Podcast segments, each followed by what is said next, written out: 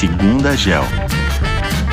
Oi, pessoal, tudo bem? Eu sou a Giovana, sou analista aqui da GEL e hoje a gente está com a Fernanda, que é analista de investimento, e a gente vai falar um pouquinho de uma empresa que faz parte do nosso universo de cobertura há bastante tempo e que hoje é uma das nossas high convictions da nossa carteira. E essa empresa é a Visa. Então, Fê, me conta um pouquinho, o que, que essa empresa faz, como que ela funciona, como que ela faz para ganhar dinheiro, qual que é o processo da Visa? Bom, Gi, acho que a Visa é uma empresa que dispensa apresentações, né? Acho que todo mundo já ouviu falar da empresa ou tem um cartão com a bandeira mas acho que a gente pode entrar em um pouco mais de detalhe e até falar como a Visa ganha dinheiro, que geralmente é um ponto um pouco menos claro para quem usa a empresa. Começando pelo setor, a indústria de pagamento tem muitas partes envolvidas, então desde o banco emissor, que aqui no Brasil pode ser o Itaú, o Bradesco ou qualquer outra sua escolha, quanto adquirente, que são as maquininhas como Stone e Cielo, as bandeiras né, Visa e Mastercard, o consumidor e obviamente o comerciante. Então, basicamente, a Visa opera um sistema de pagamento por meio do qual ela conecta e gerencia a troca de informações entre os bancos e as maquininhas. Então, uma transação típica da Visa começa quando um consumidor usa seu cartão para um pagamento. Então, essas informações da transação vão ser transmitidas para as maquininhas e encaminhadas através da Visa ao banco para autorização do pagamento. Depois da autorização, os dados da transação voltam para maquininhas e vão ser processados pelo banco. Então, Gi, tentando resumir, porque é um pouco complicado explicar a estrutura total da cadeia de pagamentos, mas a Visa acaba sendo uma empresa global de tecnologia que conecta os consumidores, as empresas e as instituições financeiras em mais de 200 países. E a gente entende que ela fornece pagamentos eletrônicos rápidos, seguros e confiáveis. E basicamente, hoje ela ganha uma taxa a cada transação que passa pelo sistema da Visa. Interessante, Fê. É, realmente, acho que todo mundo conhece a Visa, mas nem todo mundo sabe realmente o que ela faz, né? Então, por que, que a gente acha ela tão relevante? Por que, que ela se destaca no mercado? E por que, que a gente escolheu a Visa para fazer parte do nosso universo de cobertura? Bom, Gi, acho que é importante destacar que a Visa opera uma das redes de processamento mais avançada do mundo, que é o que eles chamam de VisaNet que, que nem eu comentei antes, basicamente facilita as transações de pagamento. Então, Gi, o business da Visa direciona as transações de um lugar para o outro com muita segurança e rapidez. Então, é basicamente um roteador por onde a informação trafega. E aqui a gente está falando de coisa de mais de 65 mil transações por segundo, que é o que a Visa consegue fazer, e não só fazer, mas fazer de forma segura e rápida. E ainda assim, executando de determinados serviços durante o processo, como prevenção de fraude e até análise de dados. Então, dessa forma, quanto mais pontos diferentes tal rede tiver, né, quanto mais caminhos diferentes essa transação puder seguir, mais complicada a gente entende que é a rede, e, portanto, acaba sendo melhor para players como a Visa, principalmente levando-se em considerações, que nem eu falei, coisas como velocidade, custo e segurança. Então, tentando resumir, a gente entende que é rápido, barato e seguro pagar com a Visa. E não à toa, Gi, por esses motivos, a Visa representa 55% do mercado total. Então, em outras palavras, a cada duas transações em cartões no mundo, uma ocorre dentro da rede da Visa.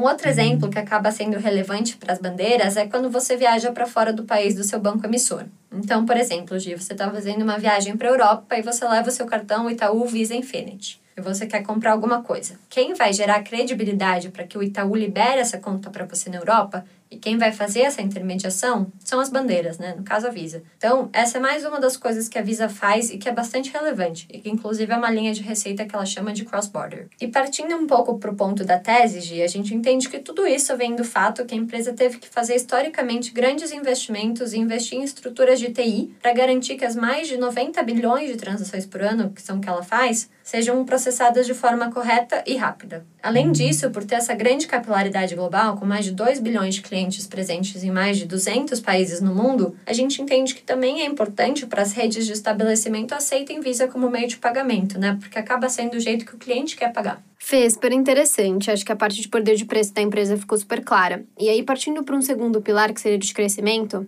qual a expectativa da GEL com relação à Visa, principalmente pensando em todas as inovações de meio de pagamento que estão surgindo no mercado? Bom, Gi, acho que essa é uma ótima pergunta, até porque a gente tem visto empresas como Stripe, Square, PayPal e até a própria Apple com Apple Pay inventarem novas formas de processar e fazer pagamentos. Além disso, Gi, que nem você falou, novas disrupções têm surgido ao longo dos anos na indústria de pagamentos, como até o Buy Now Pay Later, criptomoedas, que tem sido um tema bastante quente ultimamente, até o Pix, que a gente tem visto ganhar força aqui no Brasil. A gente entende que isso tem tido relação também com o fato que a indústria de fintech tem atraído altos montantes de capital. Então, um dado interessante é que no ano passado, né, 2021, 14% de todos os deals de venture capital foram para fintech. Mas a gente entende, Gi, que os métodos de pagamento digitais fora cartões devem sim continuar crescendo ao longo dos anos, mas sem necessariamente disruptar a dominância das bandeiras. Isso porque, olhando os dados do setor, a gente vê que os cartões de crédito representam hoje uma parcela pequena das transações feitas no mundo.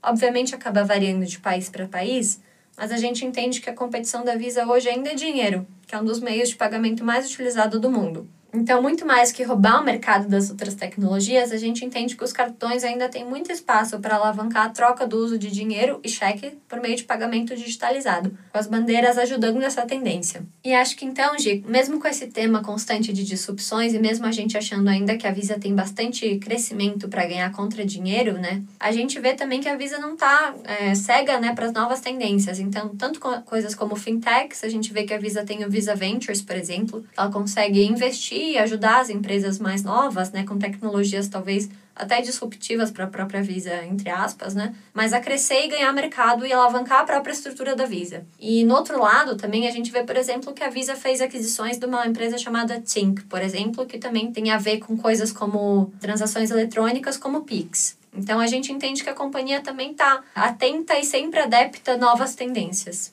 Então, Gi, acho que de maneira resumida, a gente entende aqui dentro da GEL que, pelos pontos que a gente comentou antes, que a, a tese de poder de preço da Visa está bastante intacta e que a empresa ainda tem bastante potencial de crescimento pela frente. Bacana, Fê, interessante. É importante a gente entender melhor o que uma empresa tão recorrente no nosso dia a dia faz, né? Assim, toda a estrutura dela.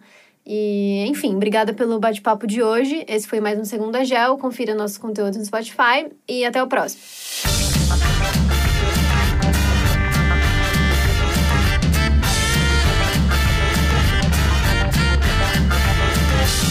Gel Capital. Invista no mundo todo.